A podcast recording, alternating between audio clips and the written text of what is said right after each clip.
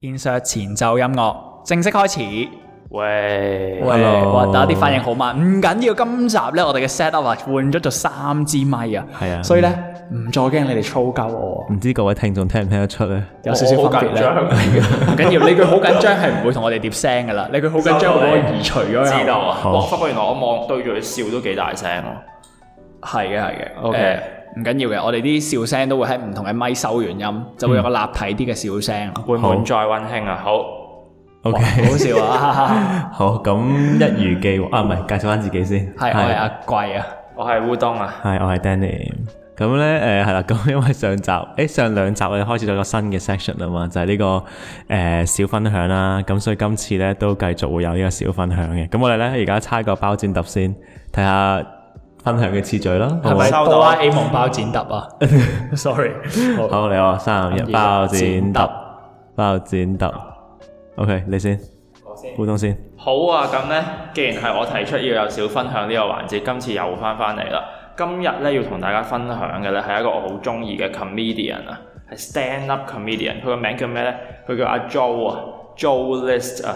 你唔好聽佢個名好似好戇鳩咁樣，但係其實佢真係好好笑，因為我覺得佢個 humor 係完全符合咗我即係中意嘅嗰個嘢啦。咁其實佢誒、呃、簡單啲嚟講，就係好中意咧誒 trash talk 自己啦，同埋成日攞自己攞人哋笑佢嘅嘢嚟講翻出嚟，which 即係再加一個修飾之後係幾好笑啊！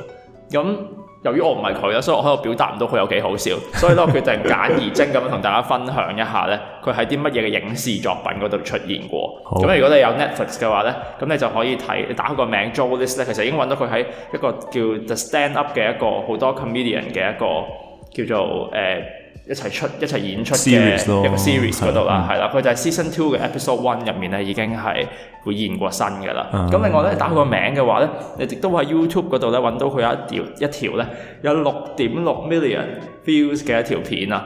佢亦都佢呢一條 stand up 咧，誒亦都係話俾佢聽咧點解佢咁好笑，因為個 topic 叫做 I hate myself 啊，已經不言而喻啦。OK，真係好撚好笑，所以大家就翻去睇下啦，嗯。好，我哋擺啲 link 喺 show notes 啦。冇問題啊。 Joe list 點算啊？ L I S T 啊，哦，好做係做點串啊？ 哇我真係唔識喎，咁可以教教我？ J O 定 J 係 O E 啊因為你依依依幾日都講開咧，我其實係今日先睇完一次咋。真係啊我哦今日先睇完一次，係跟住咧，我睇到樓下個 comment 咧，佢另外再推介咗多兩個 comedian。咁呢兩個 comedian 嘅特別之處係咩咧？就係佢哋都係同樣喺同一年出咗一個 special 啦，而嗰個 special 入邊咧係喺免費喺 YouTube 度播放嘅。咁咧，我已經睇咗其中一個，我揾翻個名叫做 Mark Normand 啊，Mark Normand 係啦，阿 Mark Normand 哥咧，我唔知佢同阿 Jo 係咪朋友啦。佢哋一開始個 starting 嗰個搞笑嘅笑嗰嗰嗰個嘢係一樣嘅咯。佢先搞一個飲酒嘅 jokes，跟住誒飛機 jokes，我唔知記唔記得個開頭啦。佢總之係咁講佢搭飛機嗰啲經歷啦，係啊飛機記得 jokes。跟住飲酒話咩？誒、呃最近啲人咧都 quit 晒 alcohol 啦，係咪而家好型啊？點樣點講一陣啊？跟住誒，我唔知點解覺得佢哋係朋友，所以即係有少少搞笑咁樣，突然間講翻啲一模差唔多嘅嘢咁樣，但係個笑話係完全唔同嘅，嗯係啦、我想講而家睇烏冬個樣有少少障礙，因為個咪咧有個套啦，個咪套啦，係咪套阻礙咗個視線，咁上上下下。我我一望到你都係好似係戴咗口罩，我望唔到你個口。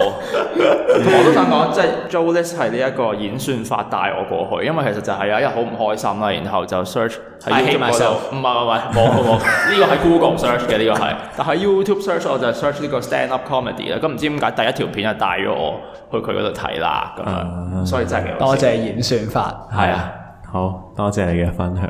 好啊，係啊，我我陣間咧都我喺 Instagram 咧 po 翻張相俾大家睇下，我今日呢個新嘅土炮 set 有幾咁土炮。啊係因冇錯為阿貴個咪咧又唔夠高，就攞咗兩粒扭計式嚟剪高佢 啦。請你唔好問我點解有兩粒扭計式，因為其實我有三 粒，帶咗出跟住烏冬嗰個係有兩包紙巾同你。 4D 嘅紙巾有兩包。跟住我就都唔係好高，所以我要烏低個身，烏到好低先講到嘢咯。唉，真係烏冬啊！呢次係啊，好咁啊，下一個分享啦，嚟啊！好包剪揼，包剪揼，包剪揼。哇，OK，好係我贏咗啊，輸啊輸先啊我輸！啊，係我 OK 好。咁誒、呃我今日咧想同大家分享一個健康嘅食譜啊，收到你，收到你請分啊享，係同烏冬有關嘅。正啊！哇正啊，钠含量超標啊，即刻。係唔係啦？就係、因為唔會啦。就點解咧？因為咧，原來我因為我最近去嗰、嗯個、誒 HKTV Mall 就即係買一啲 groceries 咁樣啦。咁啊見到咧呢個全麥嘅烏冬啊，咁我就買一包翻嚟咧，日本嘅全麥烏冬買咗翻嚟啦。咁誒幾好食嘅，都 OK 嘅，即係佢冇嗰啲，因為有時有啲全麥嘅就會好粗糙啊嘛，即係佢食到啲一粒粒嗰啲麥嗰啲，即係冇打打磨嗰啲粉喺入面啦。咁呢個又唔會，即係佢都係好個 texture 仲係好好即係好軟熟咁樣，都幾好食嘅，係。粗糙嗰個位咧，可以搞到一句笑話，但係暫時唔係好諗到。 OK，好我所好以你繼續 r 你個先。樣啊！我以為你個樣係因為誒、呃即係我唔知大家聽眾咧聽到呢度知唔知，其實烏冬咧對於主食咧就冇乜即係形式啦，因為主要佢係去維意活住嘅食物就係呢個微波爐叮嘅公仔麵辛辣麵同埋呢個嘅，我諗有冇型多啊？誒，出前一定係出前一定啊！主要有兩款唔同嘅食物嚟嘅。好咁誒，咁呢個烏冬啦，咁即係主要想推介烏冬。咁但係食譜咁，我就順便推介下啲我點樣攞嚟食啦。咁嗯想其實聽係喎因為呢個係一個我平時，誒我你你都整咗我其實因為好易整。就咧，我之前喺英國都會成日咁樣做，但係咧就係用蕎麥麵啦，即係 soba 啦。咁而家就換咗呢個全麥烏冬，即係純粹係蘇換過白又可以搞笑啊咯。 蘇白壞食完就 soba 啦，係嘛？咁啊，咁就係咁，而家就換咗個烏冬，即係叫轉咗少少啦，咁樣。咁 anyway，咁就係咧，誒、將啲麵咧就淥熟，然之後就即係再過冷河啊咁樣就變咗凍啦，跟住就買一支嗰啲誒。誒嗰啲叫咩啊？即係 soba 嗰啲汁咯。咁但係我今次買呢個咧就係柚子味嘅，所以超好食。咁就係將柚子味嘅 soba 汁加少少 wasabi 啦，跟住你有 effort 咪切埋啲葱落去咯。跟住就攞嗰啲 soba 又好，呢個全麥烏冬都好，就攞嚟點。跟住就誒咁、你有唔夠 protein 咪加塊雞胸咁樣咯嚇。所以呢個係一個好簡單而又好好食嘅食譜。呢、個柚子汁同埋全麥烏冬係極之推介。等睇你嘅 TikTok 啊，唔係嗰個 Reels 唔啊。拍啦呢個 OK 喎 OK 係喎但係呢唔係睇烏冬整啊，我聽到我都覺得好易應該整，唔錯。啊真係好易整，同埋好好食，真係。我想問你可以試全麥烏冬有啲乜嘢咁？誒，因為本身唔係全麥嘅，呃平時即係我冇咁塊肥面都好咯粗糙喎。 最 翻返個鏡頭，但係我想同你講就係咧，呢個全麥烏冬其實佢唔係好似烏冬咯，因為烏冬正常即係粗啲，即係佢係又唔似稻庭，又唔似另外仲有一個叫咩啊？可能四川讚奇啊！係又唔似稻庭，又唔似讚旗，又唔似嗰啲誒茶餐廳廢圓咕碌烏嗰啲，係啦，都唔似咯。佢係佢係好油，有啲似上海面咁樣添，其實係，所以唔係好烏冬咯，個烏冬就係即係麵啦，但不過哦佢都叫佢烏佢龍麵嘅。OK，OK 佢叫烏龍麵咯，係啊係，但係就好食，所以推介啊。同埋因為頭先你講起烏冬中意整辛辣麵，我都想頭先同你推介咗就係 HKTV Mall 有得買呢個低卡辛辣麵，因為個麵係非油炸嘅。咁啊，如果大家想食公仔麵又想健康少少嘅話咧，就可以買嚟試下。不過我勸你都係收收皮先啊啦，因為食得公仔麵嘅你咧，對呢個食物應該冇乜要求噶啦，你都係唔好咁多性幻想啦，我建議。同埋我係想咪咧會唔平會反咧啊，其實我都好耐冇煮啦，即係我都好多冇食公仔麵。嗯， Proud of you。係。啊多謝 Proud of you。聽日 gym 開翻，我哋今日係四月二十號，係冇錯我聽日你八點鐘去排隊啊。點解你唔今晚凌晨去啊？你唔係廿八四？點先開啊？哦。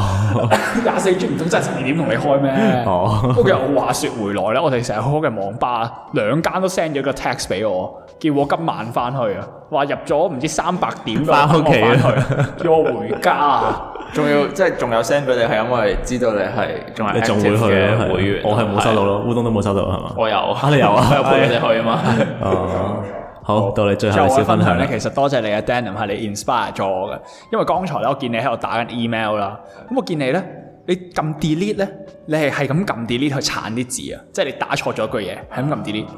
咁我唔知大家知唔知咧，其實你可以撳實啊！我知即係喎，係啦，即係唔係時間係好寶貴嘅，OK，時間非常之寶貴嗱。咁佢啱啱話撳實啦，以為我會講啲咁戇鳩嘅嘢啦。其實當然就唔係，因為撳實你會撳過龍啊嘛，係咪先？傻嘅都知道係撳實啦。但係嗱，我懇請你而家喺個自己嘅電腦度打一句字出嚟我先已。經影響到呢個錄音啊！哦，咁算啦，唔好係啦啦。好咁但係各位聽眾，如果你誒、呃可以用電腦嘅話，寫喺電腦打一句嘢出嚟，其實咧有兩個小 trick 可以幫你慳好多時間。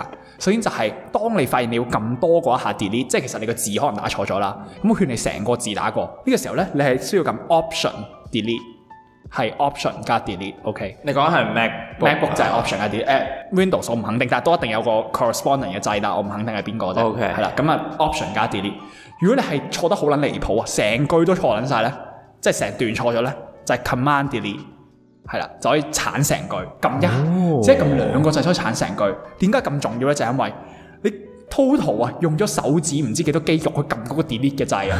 唔知大家有冇睇過一 個衛斯理嘅書啊？即未聽過喎呢個衛斯理嘅書嗰本叫咩？誒、有個 counter 嘅咧，即係人嘅心跳係有限嘅，唔記得咗邊本。其實佢係有本書，即係有其中一個 story 係有呢個，但係佢喺成日都喺啲罪嗰度都講話，即係咧佢個世界觀或者佢人生觀就係所有嘢都有個 quota 嘅。嗯，嗯冇錯，即係譬如你心跳咧，可能 total 有十億下，唔知幾多下啦。咁跳夠嗰十億下，你就會死嘅。咁人咧，每樣嘢都有 quota。你嘅手指嗰個肌肉嘅容量可能都有個 quota 嘅，所以咧慳得就慳嘅話，你已經好多時間喺個電腦前邊。希望我你嗰冇時誒、去用手指啊，係嘛？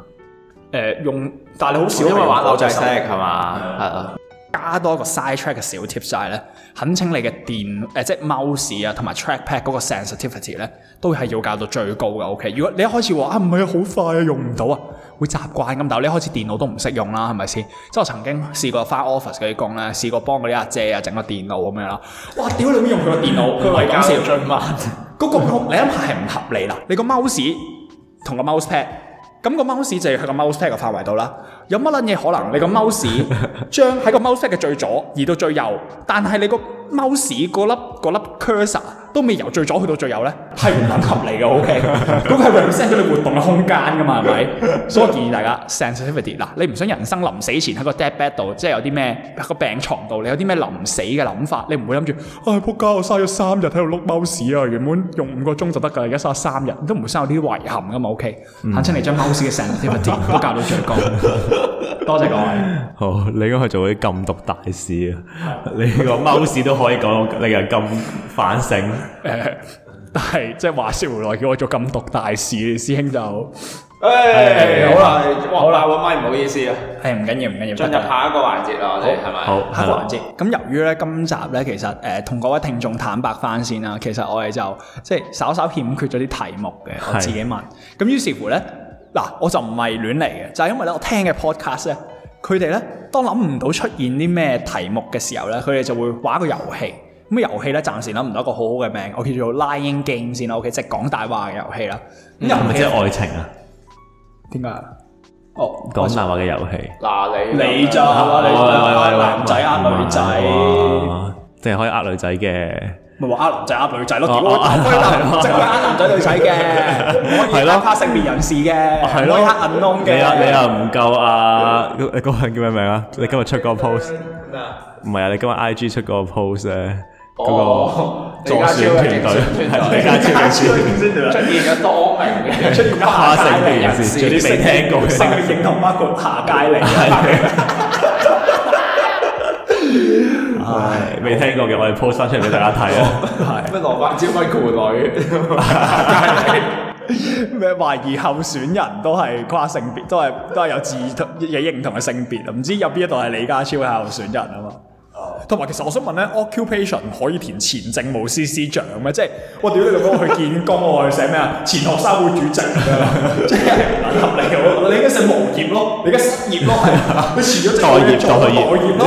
嗱，啊阿貴嘅意見咧，只代表阿貴嘅立場 啊，哎哇！代表我唔使啊呢個，我唔使戴嗰啲咩 Sui 啊，嗰啲咩頭盔啊，唔需要啊。 Shui， Sui 唔好意思，係唔使戴嗰啲 Sui 頭盔啊，直接話我覺得佢填錯，係。好。誒唔好意思，整 咗。好咁我哋就講一個遊戲先先啦，好簡單啫。我哋跟住嚟咧就會遊戲開始，出前一丁，出係咪前啊新辣面，新辣跳得面。好快啊，師兄 OK，好咁呢個遊戲咧就係、誒、我哋每人會輪流講一個故事，total 會講每人兩個，即係六個故事啦。咁咧誒喺呢個呢一集嘅下半集咧，我哋就會開估翻個故事係真定假嘅。咁我哋互相之間都會估打啲故事係真定假，咁就會有分啦。咁而聽眾咧喺聽喺星期三應該係星期三出啦，我哋星期三出完呢一集之後咧都可以估下。咁我哋到星期六日咧就會開估。係啦。咁我哋陣間呢個俾聽眾估嘅嗰個詳情就我哋講完故仔先再講啦，係啦。咁啊，但係 supposedly 咧就係嗰啲估中晒係有獎嘅。OK，好。咁我就轉頭再講呢、個。咁我就先講故事先，好冇？咁我就跟翻誒、你係咪我？哦冇喎，個故事我諗住即係使唔使講解下個形式？誒，總之我定定咗規矩就係咧，你唔可以，譬如成個故事都係真嘅，但係你換咗人名，即係啊，你同你話你同 Sandy 嘅故事，你改咗做我同阿 Tom 嘅故事咁樣唔得嘅。OK，即係嗰個人名唔得，或者係我食蘋果入邊有條蟲，但係其實係食橙入邊有條蟲咁樣係唔得嘅。咁你要即係有一定嘅越誒、即係作就叫作透啲啦。咁至於點評斷咧，誒、就會另外嗰兩位同埋聽眾都會定奪到㗎 啦。你如果太離譜嘅好，啊話總。之係我哋每人講兩個故事啦。咁誒、呃、兩個故事咧，可以兩個都係真嘅，兩個都係假嘅，或者可以一真一假咁樣啦。咁而家我哋我哋幾個啦，我哋三個同埋各位聽眾要估嘅就係我哋 individual 嚟講嘅故事，究竟每六個係呢六個係邊啲真邊啲假啦。係啦，咁我又跟翻頭先嘅次序咯。誒，但我反而想聽阿貴講先喎，即即你唔係你聽過你聽過哦，OK，OK，OK，你啊哦好我想睇下你你個 standard 去到邊度，即係 OK，好好好好，OK，咁我開始先啦。嗱好，咁我用一個誒揭美股嘅形式，你哋可以問我多啲 details 啦。 OK，我好嘅嘢本身都係一個 statement 嘅啫。我喺二年班嘅時候，曾經同一個六年班嘅姐姐拖手喺學校附近行街。 OK，請問係係咪只係得拖手啊？係 請問呢個姐姐係咪你間學小學㗎？係請問呢個姐姐係咪同你同姓㗎？即係 誒姓氏啊？我冇離譜啊，唔係啊，佢家姐錯晒我放學啊係嘛啊， 係喎，真係我差唔多二年班六年班。臭我。問呢個故事有咩我講？啊，唔係，因為我俾多啲 details 你先，因為有個有少少前傳嘅。好啊，咁個前傳咧就係、咁當時嘅我咧二年班嘅時候咧，大家都知道啦，大家都要俾人逼我學我學學樂器噶嘛。咁咧，小弟咧當年係多才多藝，除咗學呢個鋼琴咧，另外都走咗去學長笛嘅。收皮啊！朋友們已經知啦，啊吓？我咁又未必喎，我真咁你小學學過一兩年，咁我可能我哋冇聽過都有 OK，OK 都有機會係啊嘅，我諗。咁我係誒，咁你真啦，我係由二年班學到四年班就冇再學噶啦，係嗯啦，學兩年 OK 長笛 OK 好多 detail，好似好真。啊哦 因為長笛咧，誒、嗱呢一 part 我唔肯定，但係我 recall 翻當時咧，應該就係、咧，咁呢個姐姐本身咧就會成日坐後邊咧，咁上嗰個課後嘅嗰個班啊，即係即係課外活動班咁樣，係咁坐後邊咧成日都即係會撩下我咁樣樣嘅，啲即係長搞笛我吉到你，即係類似，唔係未必係啦，可能拍下你，有時兜一拍，有時打你個頭，玩下你咁樣樣啦。咁我有少少覺得 annoy 嘅，OK，即係有啲有少少煩嘅，覺得佢。咁於是乎咧，有一日我覺得有啲即係我唔係真係好暴力咁樣做啦，但係咧因為當時大家都知咧。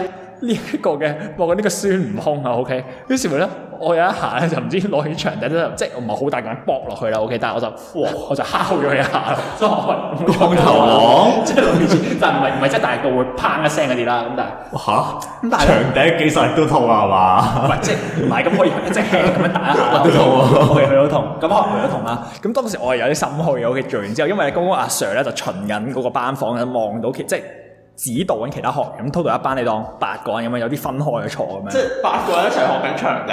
係啊，嗰啲哦，係嘅，係嘅，係嘅，呢個 OK 呢個，因為我小學有學過誒 saxophone，都係六七個人、八個人，即係成班坐埋一齊唔。係，我純粹想問下，你記得我係小學一至六年級都吹長笛嘅喎？ 我哋唔同學校噶 啊嘛。點解你 assume 咗第一個會講大話？不過唔緊要，anyway，我講埋先。OK。越嚟越似大咁話啊啦。 跟住，anyways，咁 啊， 咁 OK，咁咧佢就係啦，講到邊啊？哦，OK 係啦，咁我佢個頭啦，咁之後咧，佢就用一個眼神咧，就好 kind of 係要挾我咁樣，就話即係佢會告發我咁樣，咁我就非常之心慌啊，OK，咁啊，咁啊心慌啦，咁其實都冇乜嘢，之後佢都冇講啲咩嘅，咁但係總之有一日咧，佢就邀請我咧，就話啊你要同我咧拖手喺呢個因為你幫咗我，所以咧你就要同我拖手，就要拖手負責任哇啦。OK，唔係收我到。啊唔好明個 logic 係點嘅，啊但係總之 kind of 想做啲嘢會令我 embarrass 啦。而當時係我係即係你知啦，二三年班嗰啲位咧，啊你係好抗拒同異性接觸噶嘛。我唔知大家係唔係啦。總之我會即係我覺得啲女仔好煩，好戇鳩，我唔想同佢哋玩咁樣啦。咁所以係咯，咁所以就係 kind of 就最後就得出咗呢個叫咁行下呢個商場啊，咁樣啲大快活啊，咁樣文具鋪啊咁樣你你行哋下。去咗邊個商場行啊？去咗學校款，但我費事自爆，所以就係學校啱嘅款有一個啱嘅商場係嘅，係啦。好啊，好啊。嗯，OK OK，好，有趣有趣有趣收到有趣啊可以，OK，啊碌屎已經捉咗啦，我哋會。又入咗 l o s 啊！你邊個邊個位有口窒啊？有啲啦，哦，我太武斷啦，媽唔好意思啊。 OK，係唔緊要，係都可能一定係真嘅，一定係真嘅，都可能係假我嘅。就咁聽已經係覺得九成九係好真。啊係真係好真。有咩可能一個姐姐俾你搏完之後會唔同你拖手行學校外面啊？有咩可能攞支長笛去搏人啊？係咯，係咯，係咯，我小學都有好多瘋狂嘅人做過好多瘋狂嘅事嘅，陣間都可以分享一兩單。風流我風流嘅即事係 out of 呢個 context 所以分享一兩單。好 OK，下一個講烏冬啦，我啊，誒、好啊，咁我講先啦，咁又到我啦。咁樣咧，其實誒、大家唔知知唔知咧？其實即係我好似高中嗰陣時就好，即係熱愛打籃球咁啊樣。即係雖然好渣，但係都即係係都中意打下籃球。啊呢個係睇咗渣打嘅完啲打住嚟 NBA 先，啊我覺得你唔應該戴呢個頭盔咯。其實我哋打籃球都唔快咯。係咯，哦咁因為你唔識打籃球啊嘛先。 但係其實喺打籃球之前咧，我本人咧係好中意足球嘅，唔知大家知唔知道？我知啊，你知喎，一個真係喎，即係我知零中意六零睇波冇知係零六中意零踢七個波年嘅咯曼聯係啦。點解我中意睇波，但係唔中意踢波？其實係有個故事嘅。即係大家知唔知點解我咁中意曼聯啊？但係竟然都哇冇雖然聽佢係過中意曼聯邊啊個個曼？喂，嗰陣時都未有錢啊，九九字邊爪邊啊，係 Sorry 冇錯。咁其實咧，即係大家都知道，誒、即係我中意足球啦。咁但係點解冇踢波嘅原因咧，就係、因為喺北角咧呢一個嘅一個小球場嗰度發生咗一段，發生咗一件好尷尬嘅事。咁係因為我請點講解多次重複中意曼聯咧？因為曼聯咧嘅世仇就係利物浦啊嘛。咁喺零六零七年嗰一排咧，其實即係兩隊都叫做係即係香港人本身就係好中意嘅兩隊英超球隊啦。咁然後兩隊咁啱亦都係世仇。咁樣咧嗰陣時亦都係兩隊個 rivalry 都係有嘅，即係唔似而家咁樣，即係誒、曼聯拋嚟誒、曼聯俾人拋嚟得好遠咁樣啦。係咯，曼城啦嗰啲啦，係咁，所以咧喺巴角嘅球場嗰度咧，我就 OK 啦着住咗一 件白色嘅 Vodafone 啊，當年零六零七年仲係呢一件呢一個 Vodafone 嘅呢一件我 sponsor 嘅呢一件白色嘅波衫啊，咁就落去誒、即係跟隊踢波咁樣啦。咁踢波都跟隊嘅原來，梗係有啦，真係㗎係啊，即係一個人落去球喂你條友真係唔識嘅喎，我我真真係係唔唔識識啊嘛，係啊，有即同係埋一個人嗰個係一去啊個好細嘅場嚟，即係即係五打五已經好多人咁樣。哦 OK 好，咁然後誒、即係咁踢下下波咧，年少氣盛嘅我咧，咁其實踢波咧都係屎嘅。咁然之後啊，梗係開始啊跑啊，咁即係掹人衫啊，又咩成咁樣啦。咁喂打波人打人啊，係啦，作當然就出現咗呢啲碰撞啦。咁結果咧，因為大家都係差唔多年紀嘅死僆仔咁樣，咁所以咧就呢啲掹下衫啊、推下，最尾去到真係咧有啲肢體嘅碰撞，同人打交係我同人打交，然之後咧。咁問題係你都知我乜料啦，我同人打啊，梗係俾人打到撲街啦。咁但係冇去到撲街嘅，只係咧嗰件白色嘅波衫上面咧，喂，冇裝屋事啊咁。嗰個白色嘅波衫上面咧，就俾人一腳咁篩咗埋嚟，有個好撚大嘅鞋印，哦，係啦。跟住之後翻到屋企，阿媽問我咩事咧，我就話：屌，我以後都唔撚再踢波啦。但你真係以後都冇踢。冇錯，所以我而家就唔使就打 FIFA 啦放棄咗踢波，係，但係有打 FIFA 有睇波。咁可唔可以解釋下點解你話以後都唔打機，但係你次次都會打翻嘅？喂，冇咁講啊啦，但係因為係咯我想因為佢翻有翻，鞋印我想翻翻曼聯利物浦嗰件事，就係因為我同一個利物浦嘅球迷展開咗後果，我仲要特登屌出佢話：屌你着利物浦啊，哦好難乜就想乜你像先。好難想像喎，你嗰時咁惡嘅原來，係啊係啊，細細個脾氣有係啲差係幾多幾多年班嘅事情，誒、中一、中二啦，真係啊！唔係你唔信問下其他人，中一我仲有踢波噶，真係。唔信打去問下家庭觀眾，五十五十。有冇咧？我中一都有喺有喺學校踢波嘅喎，lunch time 去咩啊？誒我哋成班啊可以開，係我温醫班嗰啲人係中意去維園踢噶嘛，我有跟嗰啲係咯誒變我咗佢啦，即係嗰啲鬼嘢嗰啲朋友去踢波㗎。我都真係係好有 lunch 趣 time 我都有去踢波嘅喎。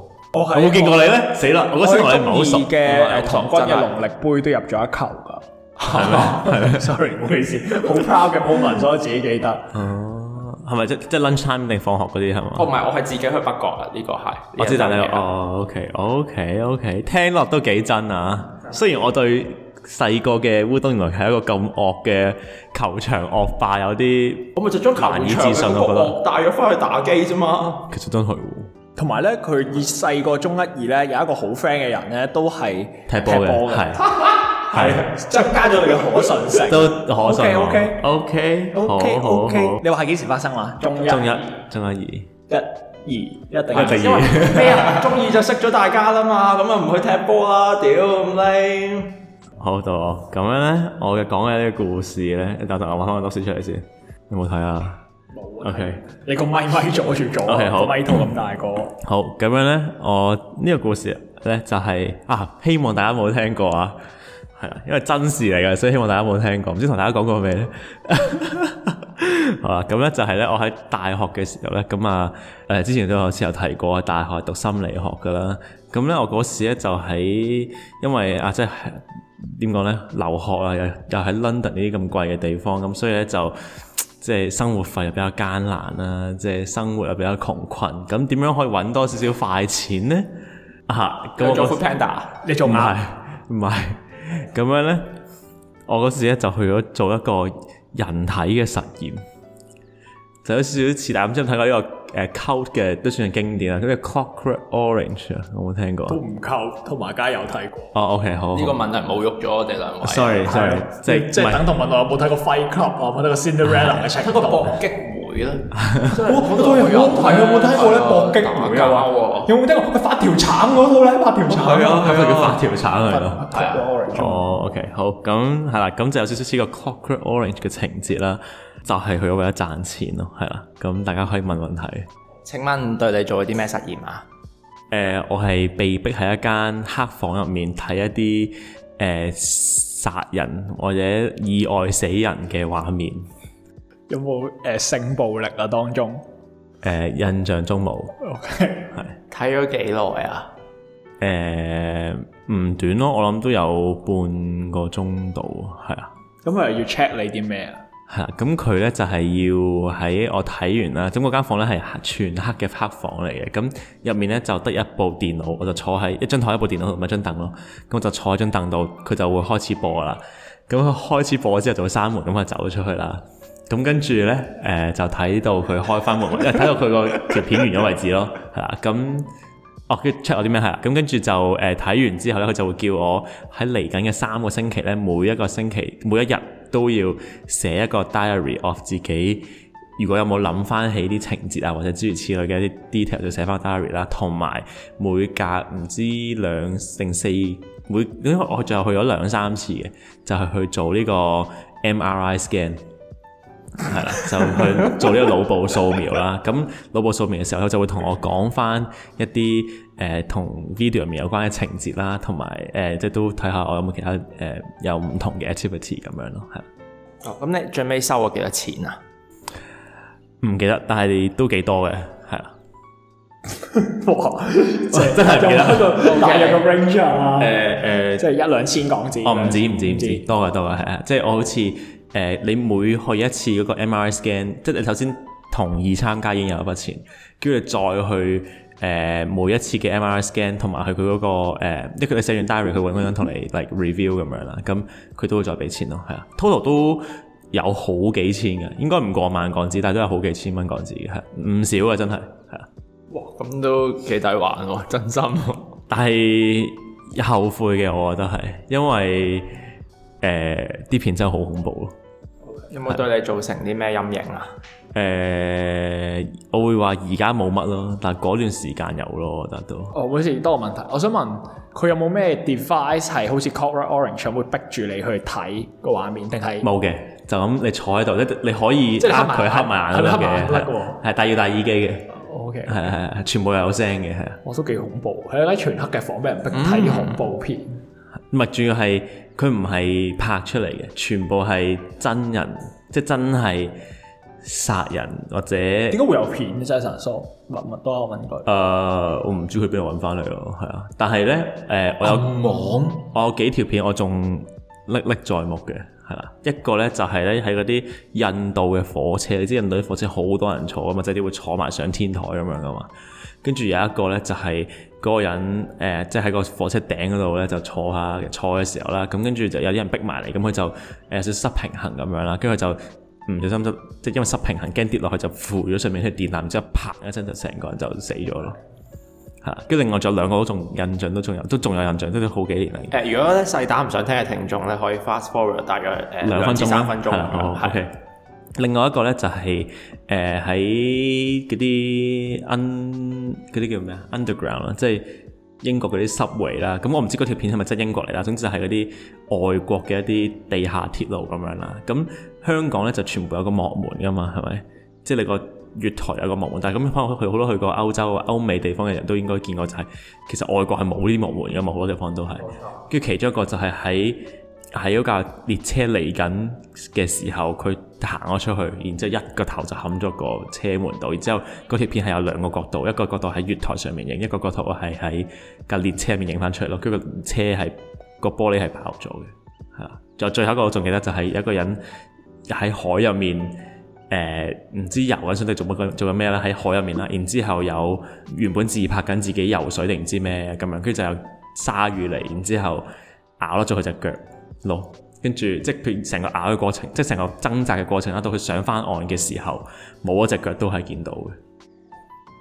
哇！你講到咁，好難唔信你喎。係咯，講到我都有啲驚喎，大 佬。啊，係但係啊我喺度諗，你係嗯將多套經典做埋一齊啊！自己經歷緊 Color Orange，然後咧大白鯊嗰個就係大白鯊，印度嗰個係咪就係呢個 Slumdog Millionaire 啦？啊，咁跟仲住差嗰個地鐵嗰個地咧鐵嗰個係咩？屍殺列車。係啦，我已經成將四套唔同嘅電影嘅橋段融入咗自己嘅生活度。OK，好如果你係作嘅，我我覺得好 impressed。好係啊好咁啊，大家係咪作嘅就大家估下咯。 OK 係啊嗯，好，我哋去咗 round 啦喎，好啦，一 round 啦，咁而家就 round two 又翻翻去阿貴度咯。好。好。 OK，誒、我呃第二個故事咧，簡單而言就係、我喺屋企有一日瞓緊覺，跟住擘大眼嗰一刻咧，係有有人好大力咁拍緊門，電話喺度響緊，跟住屋企煙霧瀰漫，跟住開門咧係消防員嚟嘅。好，大家可以問我問題啦。請問係咪火燭啊？誒、冇火燭嘅，咁請問啲煙喺邊度嚟嘅咧？就係咧誒，我煲湯唔記得咗熄火啊。咁請問係幾時發生 嘅咧？誒呃係喺我大學嗯 year two 啊 year three 啦嘅時候喺屋企喺嘅，屋你企自己屋企。喺自己屋企。咁其實當時嘅情景有啲尷尬，因為咧消防員入到嚟啦，咁當然就係睇下你有冇事啊，精神有冇咩問題咁樣啦。咁同埋咧，佢咧就想檢查下咧嗰啲房門入邊有冇人啊，即係有冇人身體不適。咁但係咧，我唔知咧當時咧就嗰、個啊嗰嗰陣時講嗰個係大話，呢件事係真嘅。係啦 OK，嗰陣時講嗰個大話 OK 就係咧，佢入嚟 check 下啲人有冇事啦。咁咧有房咧，當時咧就瞓咗個即係當時嘅女朋友喺間房啦。你自己間房喺自己間房，係啦，啊總之一齊瞓緊覺，即係五歲啊，OK，係 啦。咁跟住咧，佢開門，咁佢咁我又覺得，咁如果開門見到有個人咧入邊好似 OK，我唔知佢當刻要講，但係其實我唔好唔其實冇知乜有咩所謂我啫唔好明嘅，就我但我總之講嗰個答話就係話，誒唔好啊，我阿嫲瞓緊覺啊， 即係我同我我呃鳩咗個消防員，我同佢講我哦阿嫲瞓緊覺。咁可疑。如果我係消防員，我一定即刻 check 你啊係咪入面係殺咗人定乜鬼？佢驚佢驚，佢可能驚嘈醒我阿嫲，所以佢真係冇入到去，係啦，真係冇入到去，嗰啲老人家係驚嘈醒哦咁我。你屋企嗰時，除咗你嘅女伴，係冇其他人冇嘅，得你兩個啫係。咁，如果唔係都唔會煲湯唔識火，大佬殺全屋都瞓緊覺啊！嗯，咁總之有啲可疑啊。係嗱咁嗱咁 F.I. 點解會即係我唔知，但係應該冇呢個經驗就係咧，如果你煲湯啦，誒其實我唔係煲湯點啊，我哋即係煲滾咗個水之後去咗休息就 O.K. 咁咧，係即如係果湯料都未落係啊你嘅。煲到乾晒咧，即係煲緊疏疏水。唔係疏疏，應該有落湯，因為咧佢係佢冇煙嘅原因係因為咧你好即係都幾大火，但係已經冇晒水，煲乾晒水。跟住之後咧就開始係咁出煙，其實我唔我仲唔係唔係好 get 嗰個 mechanism 係點 work，但係總之係供到啲煙係去誒、走廊都有咯，所以啲鄰居先報報報警咯。請問係喺晏晝定係夜晚發生啊？五歲啊嘛五六點五六即係四四至六咁樣啦，你當嗯，係啦，明白。好啊。好就係、咁樣啦。好 OK，咁誒，最後消防員就走咗就冇事啦，咁樣。係冇，因為佢發現啦，啊都冇晒火咁你屋企人知唔知咧？唔肯定，可能知，未必知，唔知，唔肯定，因為因為當下有啲尷尬，費事講，但係又可以講嘅，即係又唔係啲咩好驚天動地嘅事，又唔係燒着咗間屋，真係咁點解你屋企冇其他人咧？你阿爸阿媽又喺邊咧？屌返工咯，哦，即係閒日嚟嘅。係係係 OK 嚟嘅。好好好好，OK。 Daniel 有冇點評啊？對於呢個故事，诶， 點評呃自問未聽過，我覺得你又未聽過，咁我都未係啦，咁我覺得可信程度有啲 低嘅。我覺得如果真都算幾大件事啊，唔係屋企有消防員嚟，我冇得冇理由咁多年都未聽過啦，係嘛？係，我覺得咧佢未講呃誒，唔係佢講咗女伴咧，我覺得個可信性係高 咗嘅。因為我我諗我大約 trace 得翻係邊個時期嘅佢，係係嘅係嘅係嘅，但係咧我亦都即係相當之懷疑咧，其實佢係由另一個故事去改編。不過可唔可以我哋陣間先講？係陣間再討論，我哋討論可以再討論嘅，啊我哋 break 咗之後再討論。你兩個講埋先。 OK 好，咁啊，明白互動係咪到我？冇錯好，我都講簡短一句，等你哋問我啦。咁就係、我喺銅鑼灣蕩失路。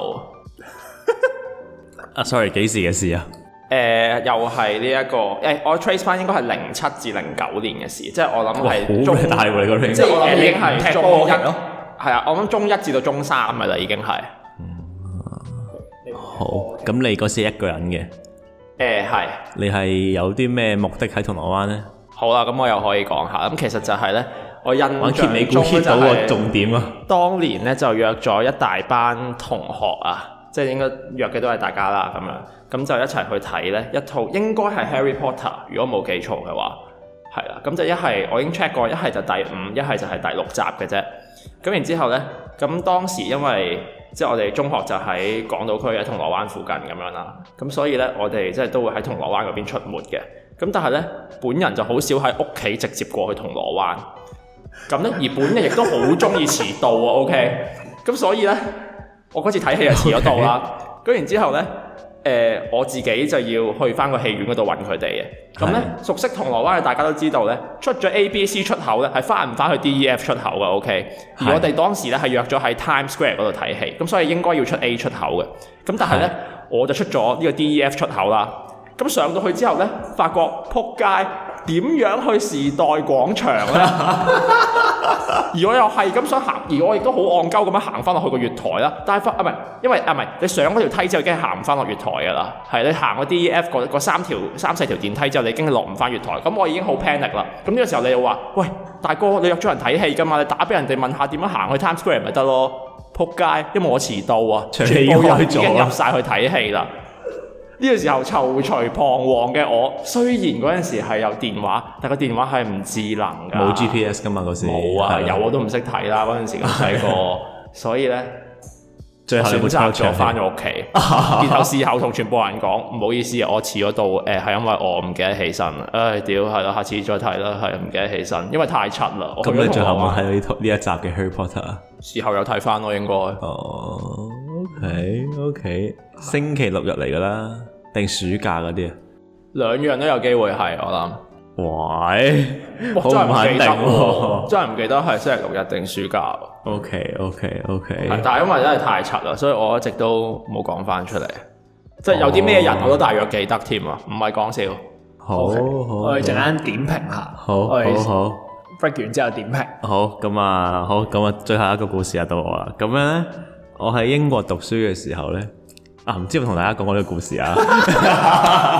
冇啊，啱啱作㗎。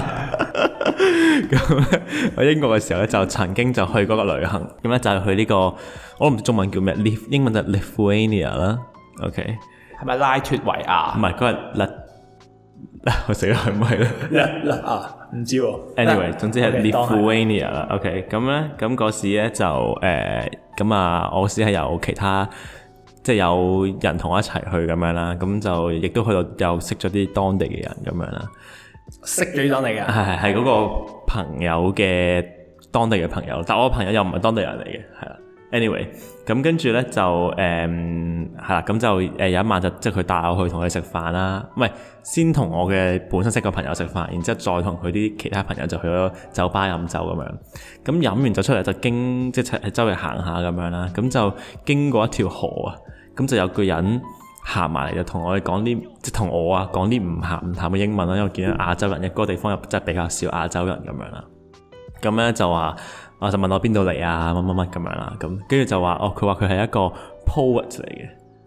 係啊即係即係佢佢好似嗰啲街頭賣藝畫畫嗰啲咧，類似嗰種啦。咁啊坐，為你作一首詩，收你五百歐。唔係，唔係跟住佢就即係有有有張凳仔喺度咁啊，跟住就有塊板咁樣啦，係啦。咁我就話啊，總之咧你係啊，等啲誒誒寫首詩俾你咁樣啦。咁我話收唔知五歐羅咁樣啦，好平嘅。咁我就寫啦，咁樣寫完之後咧，攞嚟一睇，唔係英文嚟嘅。咁樣咁我又咁，但係當然因為有有當地朋友喺度，咁啊叫佢簡單翻譯一下咁樣啦。咁但係字都係嗰啲乜乜啊咩嚟旅行啊乜乜誒，即係誒誒係 template 嚟噶。啊我唔知啊。亞洲人就呢只。 啊唔係，即係哦我諗佢分唔係亞洲人，即係佢嗰啲嗰個嗰啲行度係即係佢基本上就係寫一寫嗰時我我哋幾個人經歷緊嘅，就係我有一班朋友啊，跟住我又係嚟去到外地好遠啊，跟住有河邊嘅嘢食啊，咁類似咁樣嘅嘢啦。舉杯對明月啊！其實咁咁又講真，啲李白啊、杜甫都係作呢啲嘅啫。有朋友嚟到，我哋飲好多酒，飲到醉咗，哎呀，人生真係好苦短啦、哈啊哈都係咁噶 啦啲事。咁但係誒呢就我又覺得有啲 troll 啦咁樣，跟住 anyway 就收咗我五磅咁樣，根本就嗰時就係咁啦，係啦。咦，你有冇 keep 到即係嗰嗰首係詩啊有，我以前喺英國誒，佢寫咗張都誒、呃都好細張紙仔，佢搣出嚟嘅咁樣啦。咁跟住嗰次喺英國誒，咦、你有冇去過嗰個房咧？喺冇我啦讀 master 嗰冇啦間 dorm 啊，冇嗰時我個台頭有塊板，我釘咗好多唔同嘅嘢喺上面嘅。咁呢一張紙係其中一個釘咗呢個細節位好可我信。OK，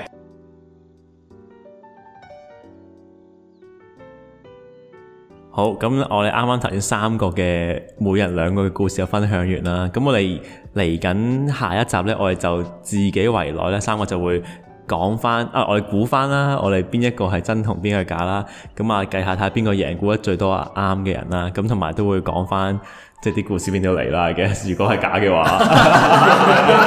之後我哋會開估，同埋如果假嘅，我就到同大家講下呢個 idea 點嚟啦嚇。咁誒呃係啦，咁、聽到呢度嘅聽眾咧，咁咧我哋誒、呃、應該仲有幾日先會再出下一集嘅。咁呢幾日咧，你就可以誒、呃都同我一齊估下啦。咁如果有聽眾係估啱晒我哋六個故事嘅真偽嘅話咧，咁我哋咧就會再同你聯絡咧，咁就誒、呃即係送份禮物俾你咁樣嘅。咁至於點樣估咧，佢就記住留意我哋 IG 嘅公佈啦。係啦，冇錯。錯啦。好，咁我哋今集咧呢、呢個上集就嚟到呢度先，咁我哋下集就再同大家開估啦。好啦，再見。好，拜拜。